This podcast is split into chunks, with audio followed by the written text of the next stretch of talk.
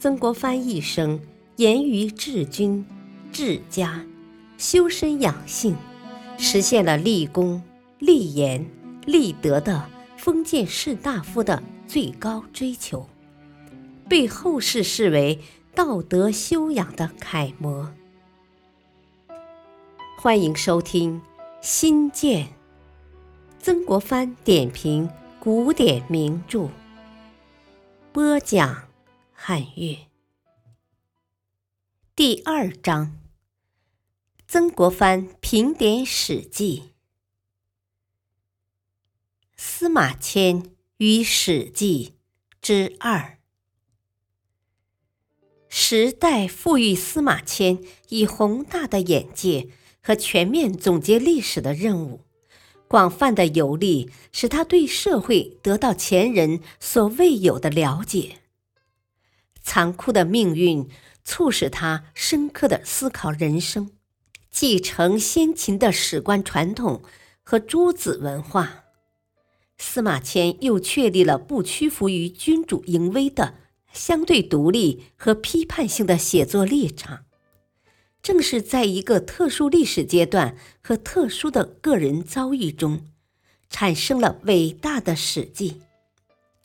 在这部伟大的《史记》中，又表现出司马迁对人类历史与社会的多方面的独特理解。首先，正如上面所说，《史记》是一部批判性而非歌颂性的著作。尤其对汉王朝的历史，对当代及武帝时代的政治，司马迁始终保持冷静的眼光。他在肯定汉王朝开国皇帝刘邦历史功绩的前提下，毫不容情的、活生生的描绘出刘邦的乡村无赖相和自私刻薄的心理。对一代雄主汉武帝。司马迁也大胆揭露了他任用酷吏、残害人民、任人唯亲、压抑人才，以及迷信求仙、滥用民力等种种行径。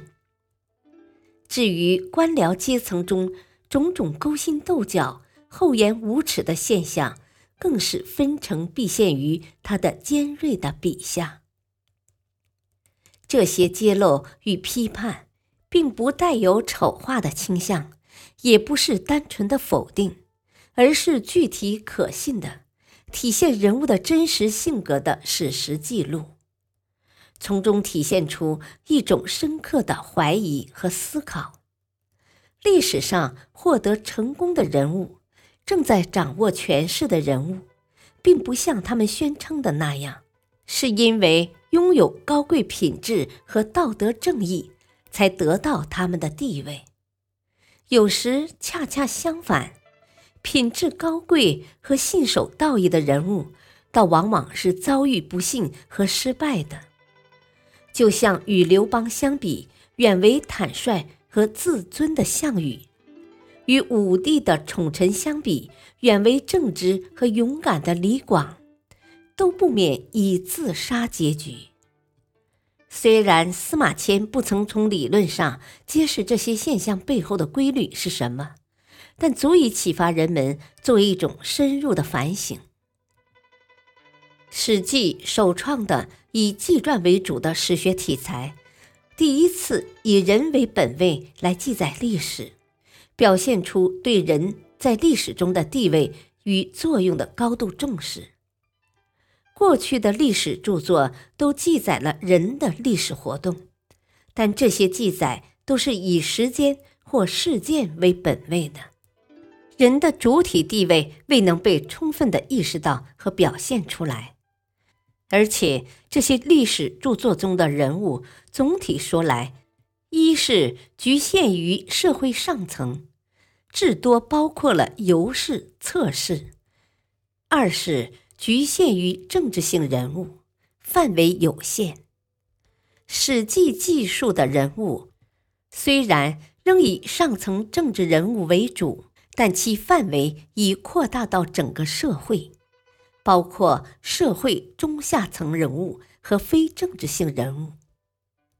我们看到，在《史记》中，帝王、诸侯、农民领袖、卿相、将帅、后妃、宦官、文学家、思想家、刺客、游侠、商人、戏子、医师、男宠、卜者，个个显示出人类生活的不同侧面。又共同组成色彩斑斓而波澜壮阔的历史画卷，而在这以前及以后的史书中，很少看见如此众多类型的人物，尤其是社会中下层的人物。这表明司马迁认识到社会是一个复杂的组合体，各个阶层的人物都在社会中发挥着不同的作用。这一种认识，尤其是对社会中下层人物的态度，在一般官史中是几乎看不到的。司马迁还进一步注意到，究竟是什么样的力量支配着人的历史活动？他并不否定道义的力量，也表彰了许多信守仁义的君子。甚至在这方面具有某种理想主义的态度。但是，作为一个忠于生活的观察者和深刻的思想家，他也确实认识到，并且公然提出，是人的物质欲望、追求生活满足的要求，支配着人的历史活动。在《霍职列传》中，他不厌其烦地列举多方面事实。证明富者人之情性，所不学而惧欲。自天子至于庶人，无不好利。他把壮士勇于战斗，吕相少年劫财盗墓，歌妓舞女出卖色相，渔夫猎人冲锋冒雪，赌徒彼此争胜，一师方济之人苦心钻研。农工商贾的各项经营，乃至利人舞文弄法以求贿赂，各种不畏苦不惧死的行为，全部归结为是追求财富、追求物质利益的活动。尽管这样并列的叙述使很多人难以接受，但在那个时代，司马迁就认识到是物质利益的追求，而不是抽象的道德原则。才是人的历史活动的潜在动机，这是非常了不起的。衡量历史人物的地位，司马迁所依据的是他们的实际成就，而不是获得何种名位。项羽未尝称帝，但一段时期中实为天下之主，《史记》中便立了项羽本纪。高祖本纪之后是吕太后本纪，而没有孝惠本纪，是因为惠帝虽有皇帝的名义，其实只是傀儡。在这里，司马迁丝毫没有孔子正名分的热情。《史记·太史公自序》宣称，做《史记》的目的之一，就是要让那些服役倜傥。不令己失时，立功名于天下的人得以垂名后世。所以，他也很赞赏为了求取不凡的成就而甘受一时屈辱的人，比如韩信不耻过跨，曾经勇冠三军的季布甘为奴隶，在司马迁看来，都是烈丈夫才能有的壮举。这里面。想必也包含着司马迁为完成《史记》而忍辱不死的人生体验吧。在《史记》中是存在一定的伦理评价标准和褒贬意识的，但它的标准并不完全符合统治阶层的利益原则或世俗的道德意识，也不是狭隘单一的，甚至前后之间。不妨有些矛盾，如《伯夷叔齐列传》中歌颂了二位贤君子不食周粟的终结，《管仲列传》却又赞美起先帮助公子纠与齐桓公争位，失败后不肯殉节，从囚牢里出来，又做了桓公重臣的管仲。说他不修小节，而耻功名不显于天下。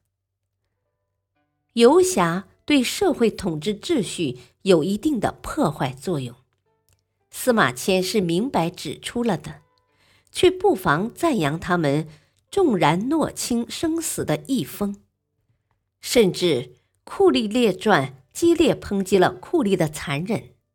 太史公自序又说。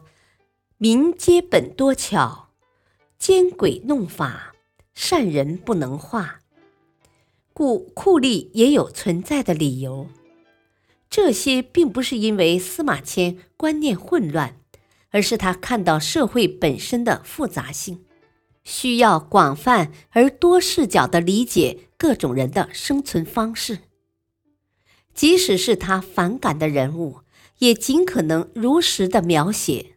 不简单的一笔抹杀之。东汉班固指责司马迁是非颇谬于圣人，论大道则先黄老而后六经，叙游侠则退处世而进奸雄，叙华直则重势力而修贫贱。